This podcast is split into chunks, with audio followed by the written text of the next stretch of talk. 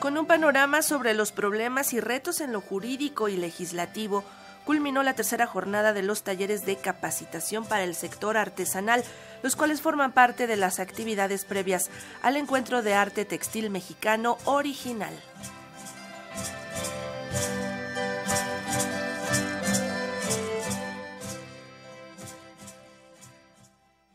de Cultura del Senado de la República y promotora cultural Susana Harp fue la responsable de impartir el taller Derechos Colectivos y la Ley Federal de Protección del Patrimonio Cultural de los Pueblos y Comunidades Indígenas y Afromexicanas, el cual se desarrolló como parte de las actividades de la última jornada de los talleres de capacitación para el sector artesanal. Durante la charla, Susana Harp recapituló los casos de plagio que dieron origen al surgimiento de esta ley, algunos de los cuales ubicó en 2015 en lugares como París.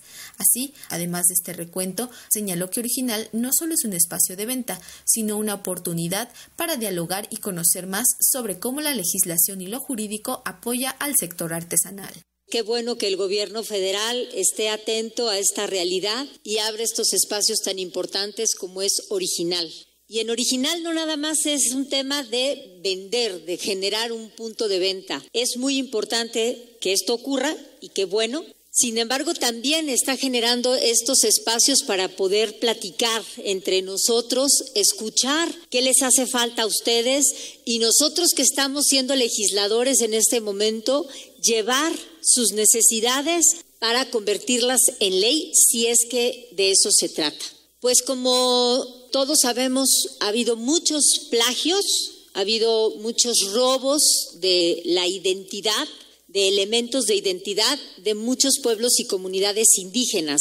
Todavía no hemos tenido de afromexicanos, pero sí de muchos pueblos indígenas. De igual manera, puntualizó que esta nueva ley de protección del patrimonio cultural indígena y afromexicano permite el trabajo de manera conjunta, por lo que todos los procesos que sean solicitados serán acompañados.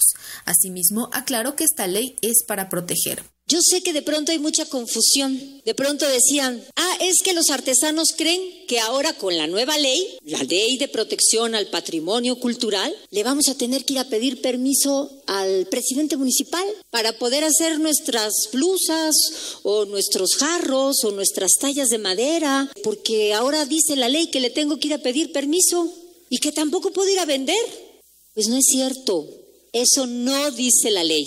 Se los comento porque ha habido gente de mala voluntad que ha ido a comunidades a confundir y a decir, ay no, esa ley no sirve, no protege, al revés, complica la vida. No. ¿Para quién está hecha esta ley de protección al patrimonio cultural indígena y afromexicano? Está hecha solo para las que llaman en la ley terceras personas, así les dicen. O sea, personas que no pertenezcan a la comunidad.